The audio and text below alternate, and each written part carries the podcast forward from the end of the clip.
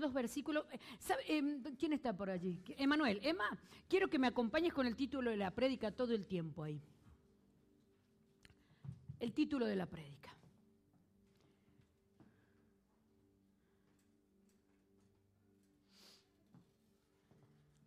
Eh, leemos primero Filipenses y después Mateo. Filipenses capítulo 4, versículo 9. Va a ser el primero. Y después vamos a leer Filipe, no, Mateo 16, 24. Primero, Filipenses. Dice, lo que aprendisteis y recibisteis y oísteis y visteis en mí, esto haced, y el Dios de paz estará con vosotros. Mm, luego Mateo 16, 24. Entonces Jesús dijo a sus discípulos, si alguno quiere venir en pos de mí, niéguese a sí mismo, tome su cruz y sígame. Estaba yo en estos días pensando, me, llevó a pensar el, el, que ya vamos a cumplir un año de, de que nos confinaron, ¿no? El 15 fue el 12. Mire, ya. Así que pensando, estamos en este mes de un año de COVID y ha sido un año difícil, así que eh, comencé yo a recalcular un poco, o a recalcular no, a, a, rastrear mi corazón, a rastrear estos meses, a rastrear nuestros actos. Eh, a observar, ¿no? de pronto hacerme observadora de, mí misma, de mí misma, eh, frente a, este acto, a este tiempo, preguntándome cosas, ¿esto nos hizo más frágiles o más fuertes? ¿Perdimos la identidad en el camino? junto con los euros, junto con el trabajo, junto con la seguridad, también perdimos la identidad. Preguntas para, hacer, para hacerme y, que, para hacernos todos juntos aquí, ¿no? Eh, vivimos en una era, en la era, es interesante este tiempo, ya le voy a contar, porque mire, eh, la prédica está muy inspirada en algo que escuché, que me impactó porque vino como, como, como una respuesta a lo que yo misma estaba pensando y planteándome y, y autogestionándome. Vivimos en años complicados. Esta es la era de lo desechable y el microondas. Todo dura poco, hermano. Todo dura poco. Ah, ah, hagamos un, sincericidio, diría un predicador. Que el lunes casi no nos acordamos la prédica. No diga nada, por favor, porque si no me voy ahora, me ofendo. Me siento mal. no me responda, por favor. Pero estamos acostumbrados a que todo nos dure poco todo dure poco. Hay cosas que nos, nos han hecho tanto daño, pero es esta era, es este tiempo. Todo es rápido, todo dura poco y todo ocurre rápido.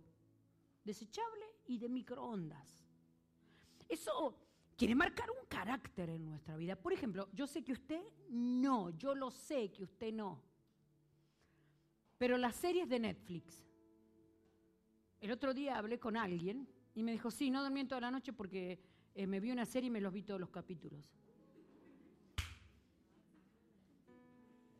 Ay, gracias a Dios que no tengo Netflix, si no ahí andaría mirando capítulos.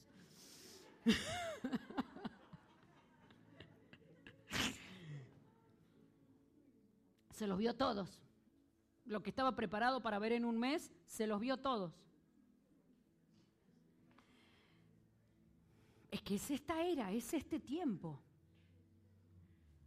Entonces, eh, me acuerdo al comienzo de la pandemia todo el mundo decía, esto nos va a hacer más buenos. ¿Se acuerda? Esto nos va a hacer más buenos. No respondamos, ¿nos hizo más buenos?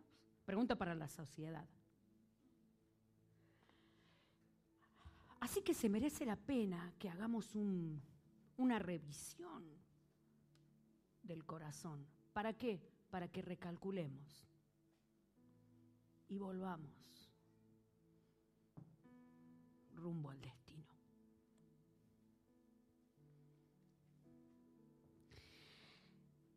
Esto lo escuché y lo lamento si usted escuchó esta prédica, seguramente muchos lo escucharon. Lo lamento porque ha sido la inspiración de Dios para mi vida.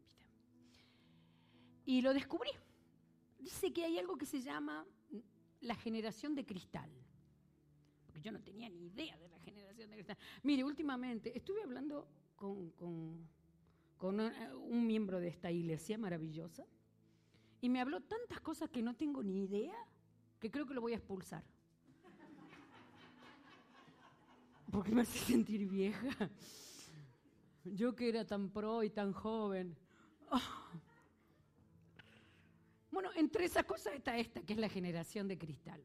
La generación de cristal no es una generación en sí misma. Eh, está la generación X. La generación X somos nosotros los que nacimos entre 1960 y 1980. Chicos, existieron esos años. y en esos años nacimos nosotros. ¿Qué, generación esta? ¿eh? ¿Qué generación, por favor? La, la generación gentil, amable, educada, respetuosa. ¡Qué generación esta! Entre 1960 y 1980, después de la, generación X vinieron los millennials, una gran generación también. Y bueno, eh, ¿cómo se llama? Después están los centennial, ¿eh? los centennial.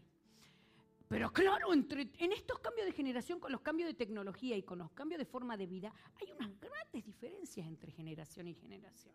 Ahora parece ser, la generación de cristal esta no es una generación en sí misma, sino que son los hijos de los de, de los mm, generación X.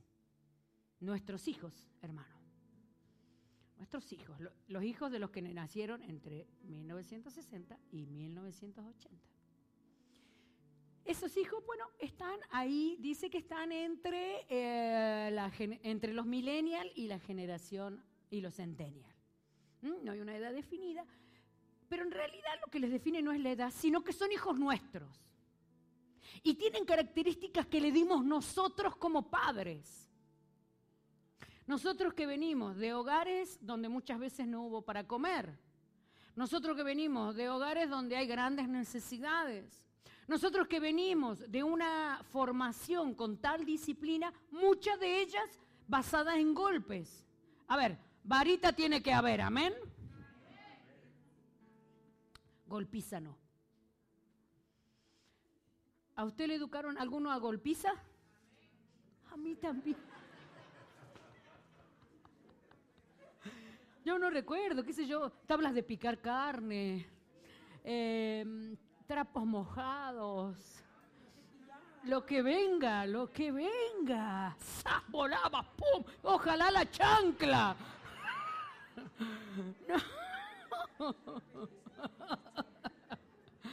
Ojalá, Señor, haberle dado chanclas a mi madre. No, mi madre tenía palos, tenía lo que sea, lo que sea, lo que sea. Nos hemos hecho buenos calculadores.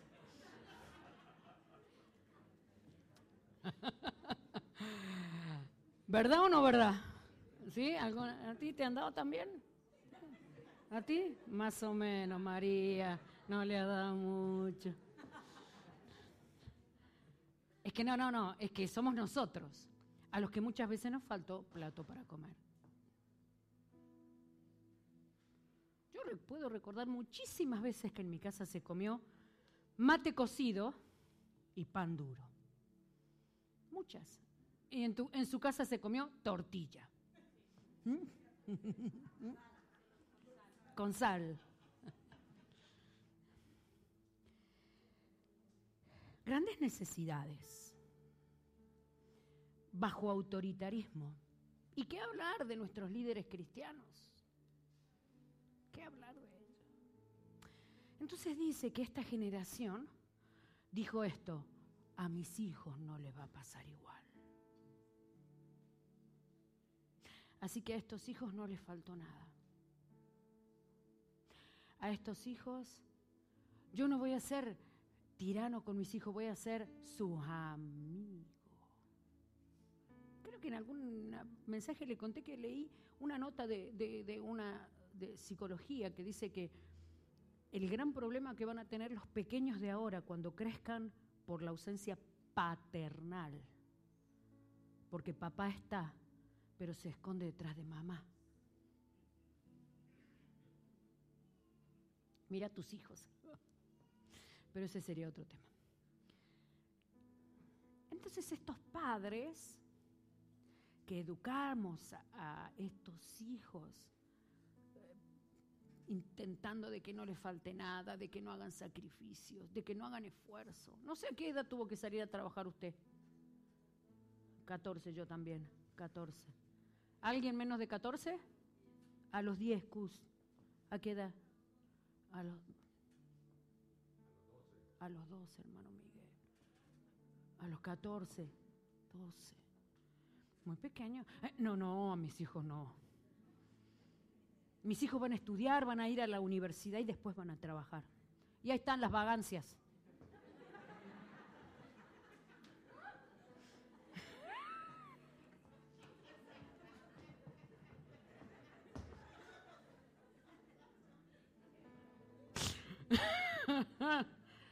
la generación de cristal.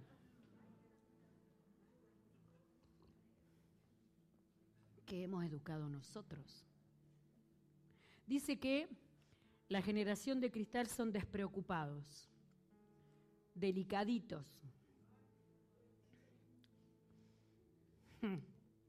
hipersensibles, dependientes de la tecnología, falta de empatía, no les gustan las órdenes ni las obligaciones, no saben gestionar las críticas, son friscri fruscri. ¿Existe esa palabra? No, no, pero se entiende, ¿verdad? Ellos son friscri fruscri. seguimos, seguimos. Está buena la palabra. Lo que se pierde en la Real Academia Española. tienen baja autoestima, tienen poca tolerancia al rechazo. Es una categoría social inestable por su exagerada fragilidad emocional. Nuestros hijitos. El contacto con la adversidad le desequilibra. Tiene grandes sueños, pero si algo va mal, se, desata en ellos una intolerancia desproporcionada. No me sé. Mire, yo quiero mezclar todo, quiero decirle todo. Estoy tratando de convencer a los chicos jóvenes de la iglesia que se les escuche, que se les declaren a las chicas. Que, se, que le digan, tengo un sentimiento por ti. No, no, WhatsApp, hermano. Y si no, y si los dejó en visto. ¡ah!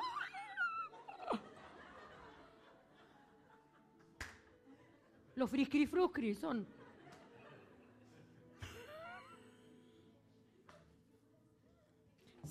Menos mal que a mí se me declaraban. ¡Ay, mire!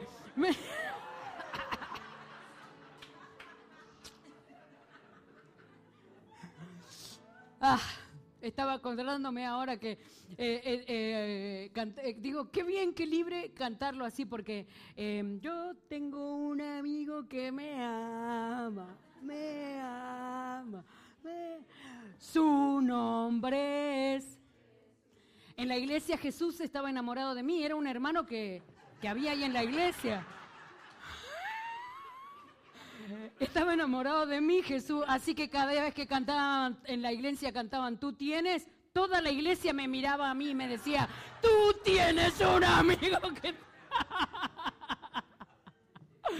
Ah, eso, pero era otro tema, no, no eso no es la predica. Este colectivo es el que todo lo reclama, por todo se queja, y por todo llora. Incendian los vehículos de la policía y tienen 17 y 18 años. Todo lo reclaman, por todo se quejan y por. Y les genera absoluto rechazo la autoridad familiar e institucional. La generación de cristal, Fruskir y se quiebra. Dicen los sociólogos que no pasará mucho tiempo en que toda la sociedad, si sigue así, será de cristal. Hay cristianos de cristal.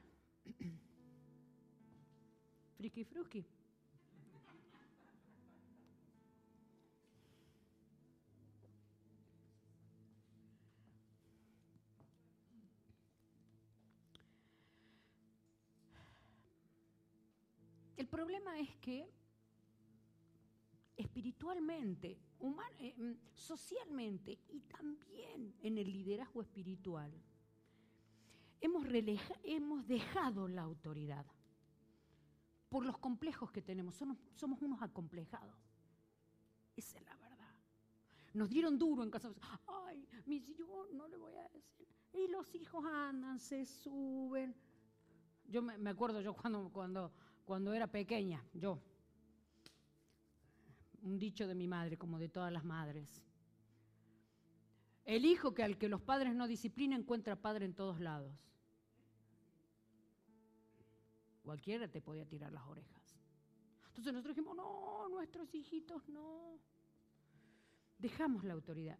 En las iglesias también dejamos la autoridad. Porque dijimos, no, la tiranía de nuestros líderes y también el liderazgo cristiano ha dejado la autoridad. No se ha exigido esfuerzo. Generación nueva, no saben ustedes lo que eran las generaciones de líderes en la iglesia antes. Ay, yo primero mi familia y después, después, ¿desde cuándo la familia compite con Dios? ¿Desde cuándo? Friki fruki.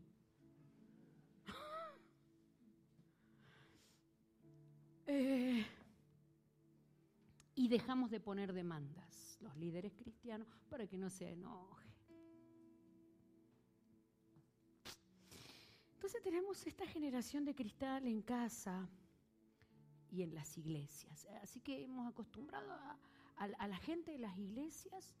Mire, hermano, yo Bendigo a Dios por esta iglesia. Yo hablo a diario casi con pastores quebrados, quebrados, por iglesias que maltratan a sus pastores, que abandonan, que mienten, que engañan, que estafan emocionalmente a los pastores. Terrible. Pero es que nosotros nosotros nos hemos hablado todo el tiempo de las promesas de Dios, Dios te va a sanar, Dios te va a bendecir, Dios te va a restaurar, el Señor te va a... Ven a Jesús. Hablemos la verdad, recalculemos. Hablemos la verdad hoy.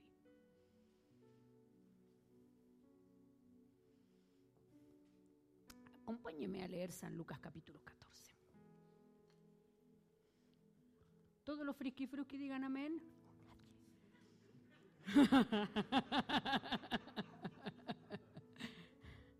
¿Es incómodo estar acá arriba? ¿No? ¿Está bien? ¿Bebé bien? Ya, eh, ya saben que nació David, ¿no? Ah, por eso no vino el papá hoy. Ay, ay, ay. dice que está buscando, tratando de hidratarse de nuevo de lo mucho que lloró, está deshidratado, dice David.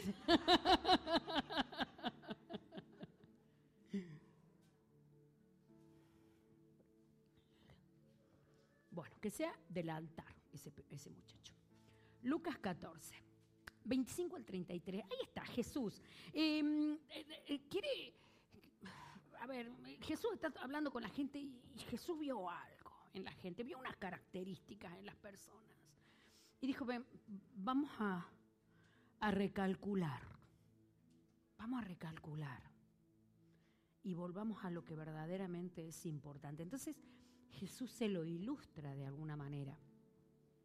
Versículo 25. Grandes multitudes iban con él.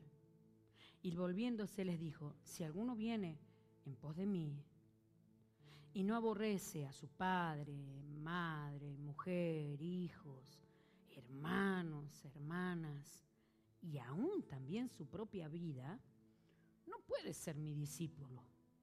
El que no lleva su cruz y viene en pos de mí, no puede ser mi discípulo. Porque, ¿quién de vosotros? Ahí los, quiere hacer reflexionar Jesús y les dice, ¿quién de vosotros que queriendo edificar una torre no se sienta primero y calcula los gastos? A ver si tiene lo que necesita para acabarla. No sea que después que haya puesto el cimiento y no pueda acabarla, todos los que vean comiencen a hacer burla de él. Versículo 30. Este hombre comenzó a edificar y no pudo acabar. ¿O qué rey al marchar a la guerra contra otro rey no se sienta primero y considera si puede hacer frente con diez mil al que viene contra él con veinte mil? Y si no puede, cuando el otro está todavía lejos, le envía una embajada y le pide condiciones de paz. Versículo 33. Así pues, cualquiera de vosotros que no renuncia a todo lo que posee, no puede ser mi discípulo. Jesús le dice, a ver, esto, acá hay que sacar cuentas. Vamos a recalcular. Jesús sabía que, por qué estaba la multitud ahí. Jesús no era ningún tonto, como ahora. Y Jesús sabía por qué venía toda esa gente. Entonces le dijo, a ver muchachos, no es que yo no les vaya a dar de comer, no es que yo no vaya a sanar a los enfermos, no es que yo no vaya a hacer libre al que está cautivo, no, no, pero vamos a calcular bien de qué se trata esto.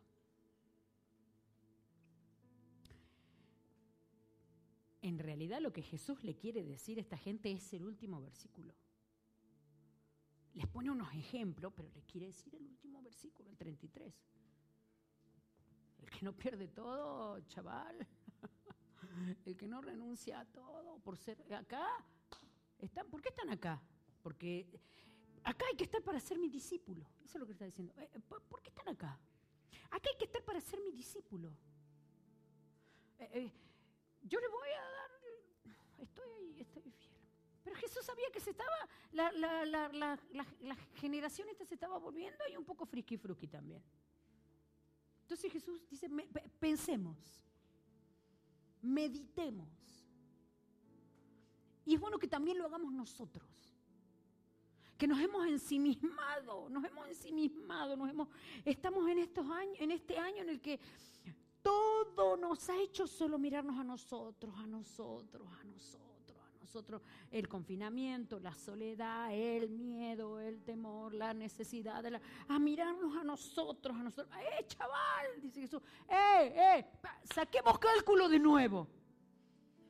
Hagamos cuentas otra vez. Así que le pone estos dos ejemplos. Estos dos ejemplos, haciéndoles entender que tienen que ajustar los planes, y les hace entender, a ver, que, acá la cuestión es que hay que dar todo por Jesús. ese es el tema. El tema es que para ser discípulo de Cristo hay que entregar la vida, hermano. Porque, y le pone estos ejemplos.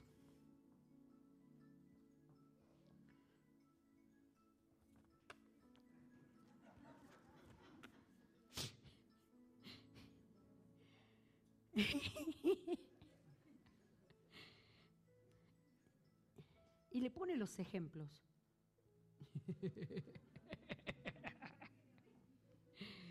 Eh, primero le dice de la construcción, se calcula el precio. Eh, eh, esto, mire, quédese con esto, calcula el precio. Calcula el precio. Vamos a mirar las raíces. Calculemos el precio de seguir a Jesús. No, dejemos la fiesta y dejemos la y calculemos el precio.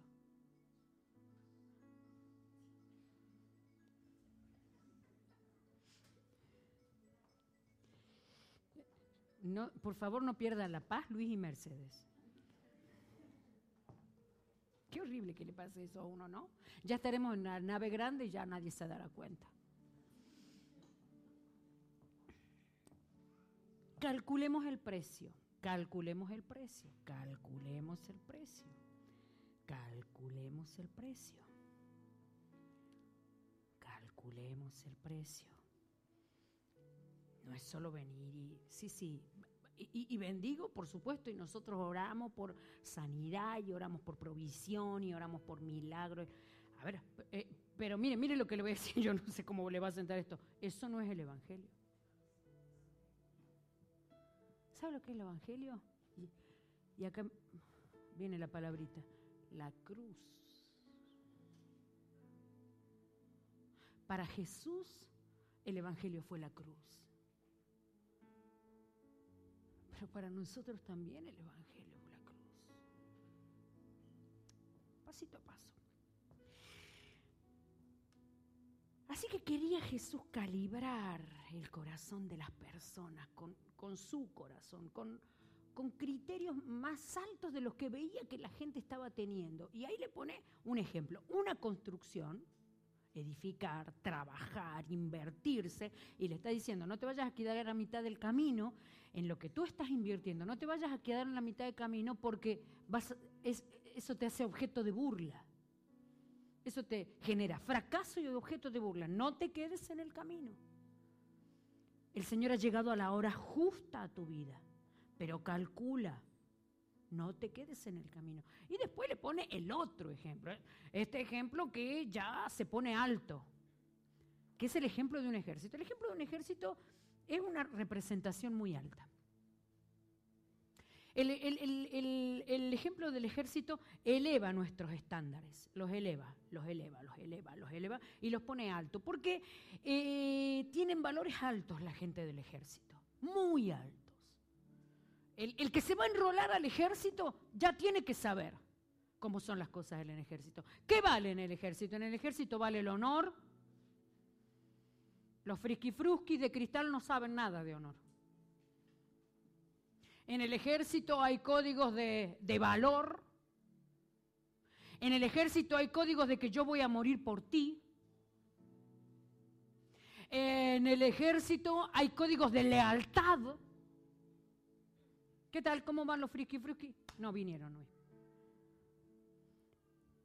Entonces Jesús está elevando, elevando, diciendo, a, ver, a ver, a ver, a ver. Ellos sabían más de ejército que nosotros, nosotros no sabemos mucho. Pero los, los códigos en cualquier ejército, de cualquier nación, son altísimos. No cualquiera. Y miren lo que, miren, la gente entra al ejército entra, se alista al ejército, se prepara intensamente para ir a un campo a que lo maten. Y Jesús le dice, eso es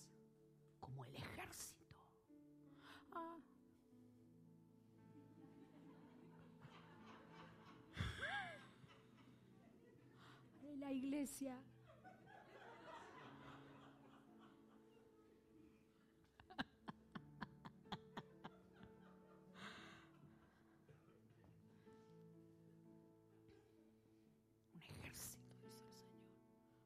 Así que si eres mi discípulo, tienes que ser, tienes que tener el nivel de códigos, por lo menos de este ejército. No nos acordamos mucho nosotros de esas cosas porque estamos un poquito distraídos, porque estamos un poquito ensimismados. Pero volvemos a hacer la pregunta, ¿habrá cristiano de cristal? Claro analicemos este año. Analicemos este año que nos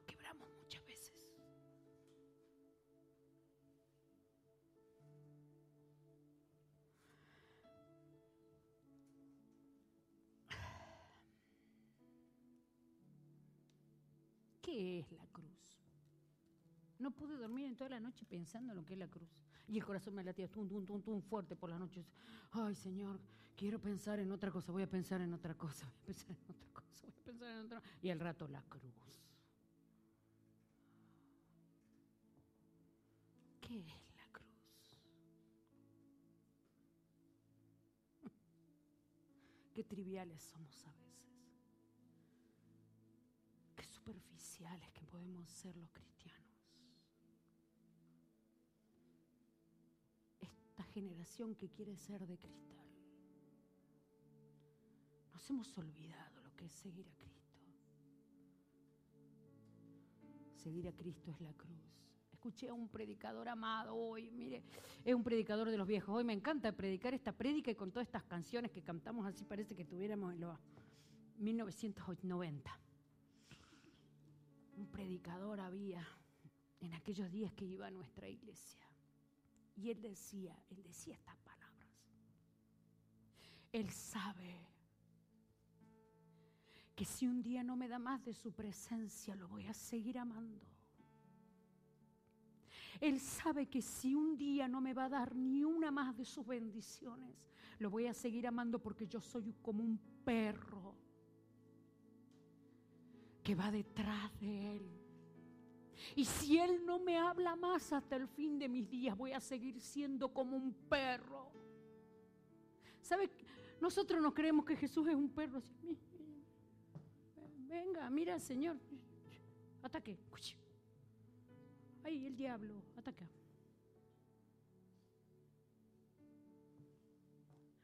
¿Cómo inspiraba este hombre mi corazón? Y me hacía entender la verdad. Porque yo soy su perro, soy su esclavo, decía. Porque voy a abrazar la cruz aunque la cruz me queme. Jesús quería que entendieran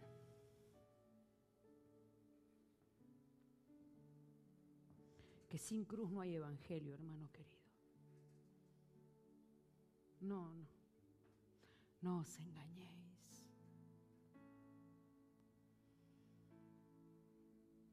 Sin cruz no hay. ¿Qué es cruz? ¿Alguien me puede decir lo que representa la cruz?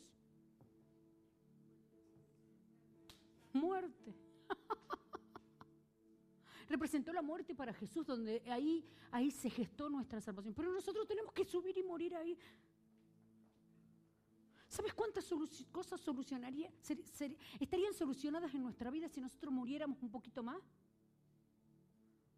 Ay, no, ahí está la ofendidito de cristal, decía el predicador. Ahí están los ofendidos.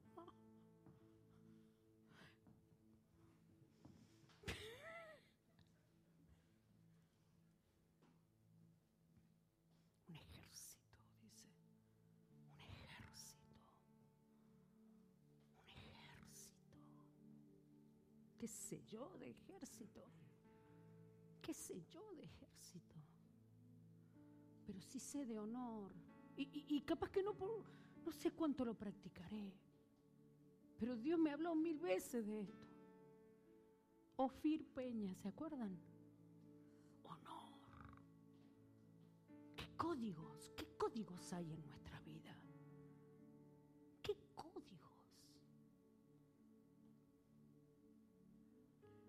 ¿Cuánto nosotros abrazamos la cruz? ¿Cuánto la cruz trae muerte a, mil cosas que nos turban el alma? ¿Cuánta cruz hay en nuestra vida? A veces estamos re vivos, súper vivos.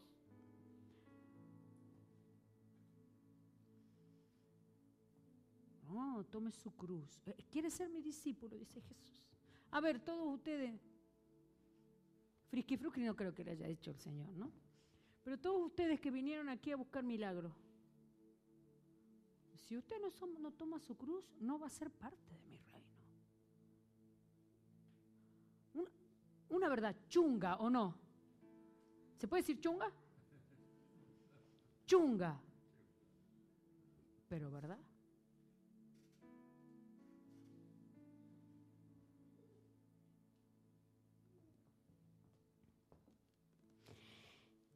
¿Habrá cristianos de cristal? Habrá cristianos haciendo berrinche niño. Ah, no la voy a saludar más a la pastora. Y yo me morí, ¿me ves? ¿No?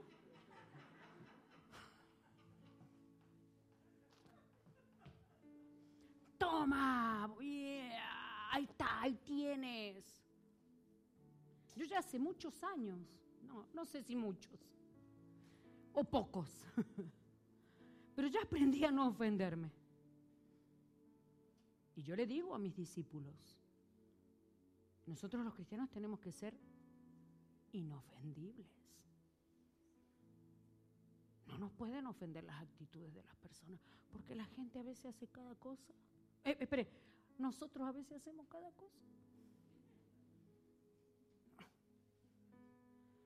Pero tenemos que dejar de ser niños, hermano. Tenemos que dejar de esperar que todo el tiempo nos cambien los pañales. ¿Sabe? los pañales, un, un pañal en un bebé, bueno. A medida que va comiendo más cositas se pone peorcito. Entonces ya los padres dicen, no, esto ya tiene que dejar los pañales, pero le arde aquí. ¿Se imagina el pañal del adulto? El poposito del adulto. Ay, cámbiame los pañales. Que dejar. Tenemos que dejar lo que es de niño, hermano. Nos ofendemos con Dios porque no nos respondió lo que estábamos esperando. Despotricamos porque Dios no nos sana en el tiempo que queremos. Nos ofendemos porque renegamos con la familia y nos ofendemos con Dios también porque Dios todavía no lo hace. Ofendiditos de cristal.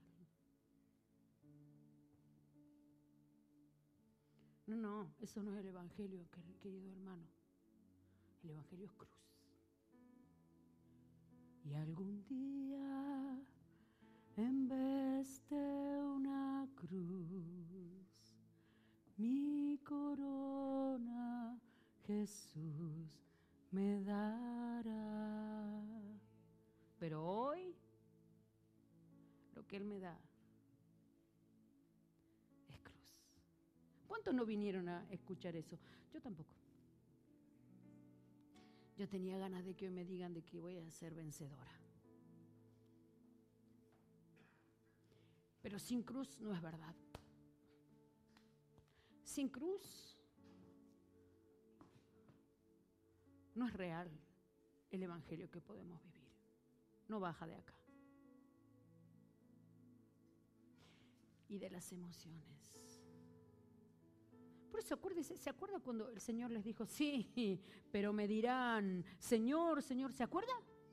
Señor, Señor, usted imagínese ese cuadro, Señor, Señor, en tu nombre echábamos fuera demonios. Esos estaban engañados y le decía, Señor, en tu nombre echábamos fuera demonios en la iglesia, en tu nombre oh, sanábamos los enfermos, en tu nombre liberábamos los cautivos y cantábamos unas canciones.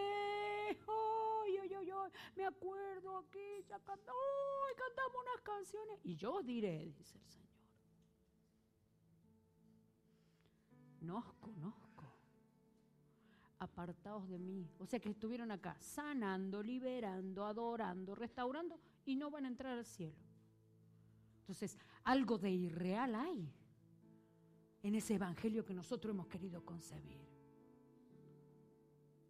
No, no, no, nos quiebra. Eh, eh, eh, este predicador que le digo decía, el Evangelio ofende. Y es verdad, hermano.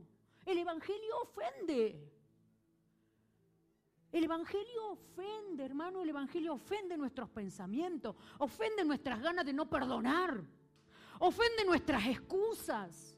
Ofende, el Evangelio nos ofende a nosotros los ofendiditos de cristal. Es verdad. Pero es que el Evangelio se trata de cruz, cruz, si nosotros pudiéramos entender que por mucho que nosotros le hacemos cuento, mire, yo soy argentina, hermano, y soy cuentera.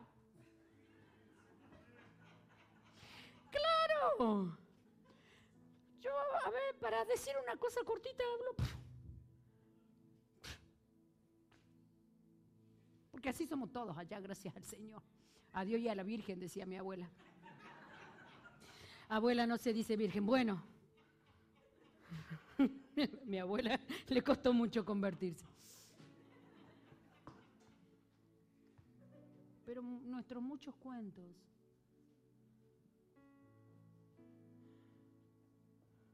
no hace a Dios cambiar de opinión. Familia, volvamos a las raíces. Volvamos a las raíces, a la verdad. Seamos cristianos verdaderos. Decía el otro día, estaba enfadada yo el otro día, hermano.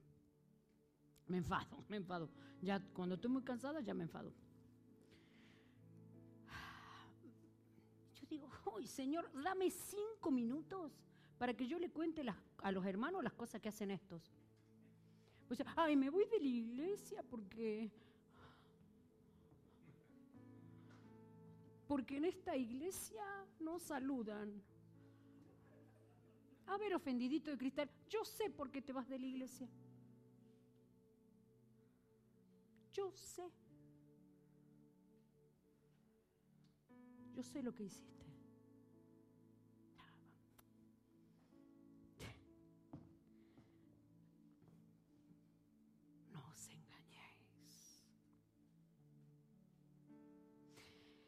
Dejemos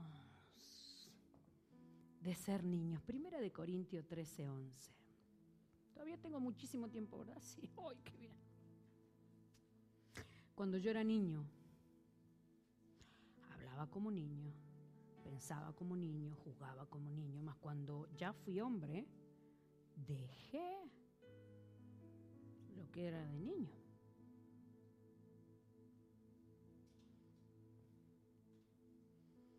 Así que hay una etapa en nuestra vida en que hablamos de una manera, como cristianos. Hablamos de una forma. Hablamos mentiras. Hablamos chismes. Hablamos incredulidad. Eh, hablamos, no sé, me, me apunté, qué sé yo. Pedimos explicaciones. Hablamos de una forma que refleja que éramos niños. Ahora, ese niño, me gusta el versículo, porque nosotros decimos crecimiento lo da Dios, ¿no? Sí, o sea, Dios predispone las cosas para dar el crecimiento. Dios, no, Dios permite que haya pruebas, Dios permite que haya tribulaciones, el Señor nos pule, nos quiebra, nos machaca, porque Él es el alfarero, nosotros somos el barro, Él es el alfarero, nosotros somos el barro. Pero el versículo, el versículo dice, dejé. ¿Cómo el crecimiento lo da Dios? dejé lo que era de niño.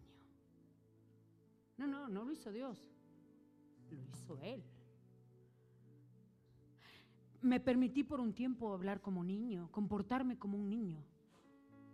A que entre nosotros, que no se enteren los del segundo culto a que queda ridículo un grande haciendo cosas de niños. Ridículo. Mire, le voy a decir, una señora grande vistiéndose como niña. Ridículo. Porque ya no es niño. Cuando era niño estaba bien. Y se aplaudían cosas. Eh, aplaudíamos cosas que... Me acuerdo una vez eh, de travesura de niño, mire. ¿Cómo nos hemos reído con esta? Es una, hijada mía allá en Argentina.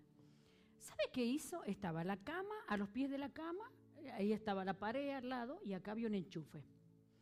Esta se, se puso en los pies de la cama así, se tiró así contra la pared, metió la lengua en el enchufe. sabe cómo le fue y sabe cómo lloró, ¿no? Nosotros nos reímos, nos hemos reído tanto porque ¿cómo se le puede ocurrir semejante cosa? Imagínese usted una adulta haciendo eso.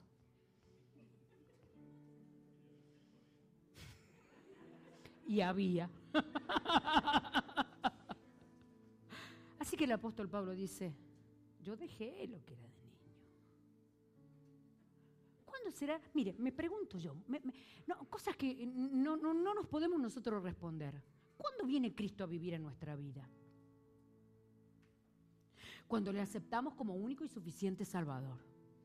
Mire lo que le voy a decir, yo nunca le acepto como único y suficiente Salvador. A mí nunca me hicieron la oración de fe. Jamás en mi vida. ¿A alguien más que no se la hicieron? ¿Hay alguien que no se la Acá estamos unos cuantos. Capaz que ni nos convertimos, ¿no? a ver, ahora bueno, ahí está, esa, esa cosa maravillosa. Eh, eh, que hablando con las palabras viene toda la potencia del cielo a nuestra vida. Y el destino que era infierno, algo pasa y se convierte en el cielo porque yo declaré que Jesús es el Señor. Ahora, ¿hasta cuándo esa, esa, ese, ese acontecimiento se convierte en real? Nosotros tenemos que trabajar. No digo trabajar, ya pagó todo, ya no me sea religioso, por favor. Ya sabemos todo, que Jesús pagó todo, no la cruz del Calvario, ya lo sabemos. No hay nada que nosotros podamos hacer para ganar la salvación. Pero si nuestra vida elige. Y vuelvo, y vuelvo lo mismo. Y, y cuando nosotros elegimos ser discípulos, eso es cruz. Eso es muerte. Tenemos que morir, hermano. Tenemos que morir a las excusas, tenemos que morir a las ofensas, tenemos que morir. Todo, todo nos ofende, todo nos ofende, hermano, nos ofende Dios, nos ofende su palabra, nos ofende la iglesia, nos ofende la gente en trabajo, nos ofende el COVID, nos ofende, nos, nos, nos ofendidito de cristal en serio. Y mire, si algo, si por algo ha batallado el enemigo en este tiempo de COVID, ha sido una lucha de atención ha sido una lucha por atención. Ha querido toda la atención, ha logrado tener nuestra atención. Por eso hay que recalcular, hay que recalcular. Ha logrado tener nuestra atención, sujetamos todo a nuestra vida. No sé si voy a la iglesia, no sé, tengo miedo de no sé qué. Ahora no es tiempo para no sé cuánto. No, ya no hay tanto amor como había, ni lo puedo dar, ni lo puedo tener. No, ya no. Sujetamos todo porque nos está llamando la atención. Atención, atención, atención a mí, atención a mí, atención a mí, atención. Y de pronto nosotros nos hemos... ¿Y a quién nos está llamando la atención? A nosotros mismos. Cuando pensé eso, me recordé aquel versículo que dice, y en los postreros días el amor de muchos se enfriará. Estamos enamorados de nosotros mismos. No puedo sufrir. ¿Por qué? Perdón, perdón, perdón, perdón. Viviana. ¿Por qué?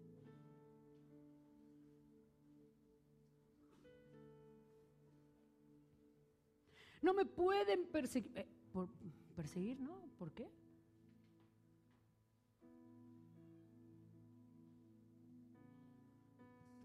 de cristal se quiebra. Y la verdad es que tenemos que recuperar la cruz, hermano amado.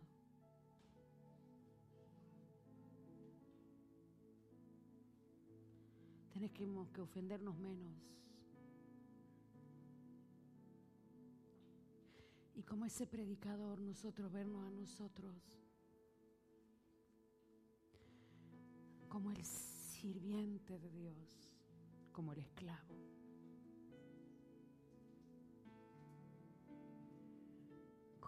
Como ese perro. Así como los señores miran las manos de sus señores y las señoras y las siervas miran las manos de sus señoras así. Nuestros ojos ¿Qué dice Dios? Un poco menos de yo creo, a mí me parece, yo considero, un poquito menos, le bajemos los niveles. Y empecemos a pensar, ¿Qué cree Dios? ¿Esto es evangelio de verdad? Hay algunas iglesias del Evangelio de la Prosperidad. ¿Usted conoce? Bueno, ahí predican eso. En esta no. En esta recordamos que la verdad es que tenemos que rendirnos a Jesús. Todos ¿Y morir? ¿Cómo van los niveles de muerte?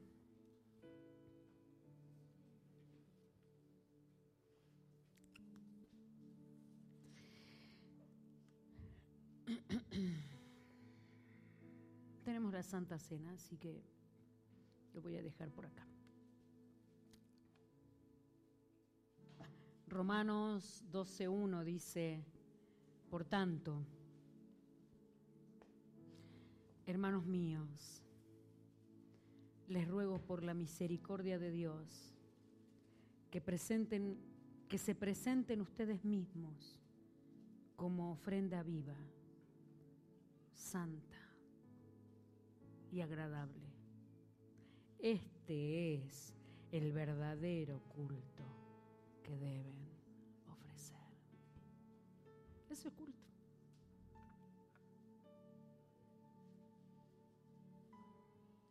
Nos saquemos los pañales hoy y no nos lo vamos a poner. Nos pongamos la armadura que nos, que nos pertenece. Y volvamos a la cruz, iglesia. Volvamos a la cruz para que nuestros hijos conozcan al mismo Dios que hemos conocido nosotros. Para que nuestras generaciones venideras conozcan al mismo Dios que hemos conocido nosotros. Volvamos a la cruz para que el Dios que conocieron nuestros padres, esos que eran tiranos y que eran mandones y que eran déspotas, ese gran Dios que conocieron ellos también se mueva en medio nuestro. Volvamos a la cruz. La Santa Cena nos viene, hace de esto en memoria de mí, dice el Señor, para que recuerdes, para que recuerdes mis actos que generaron perdón. También esa entrega tiene que ser tus actos. Le invito a ponerse de pie.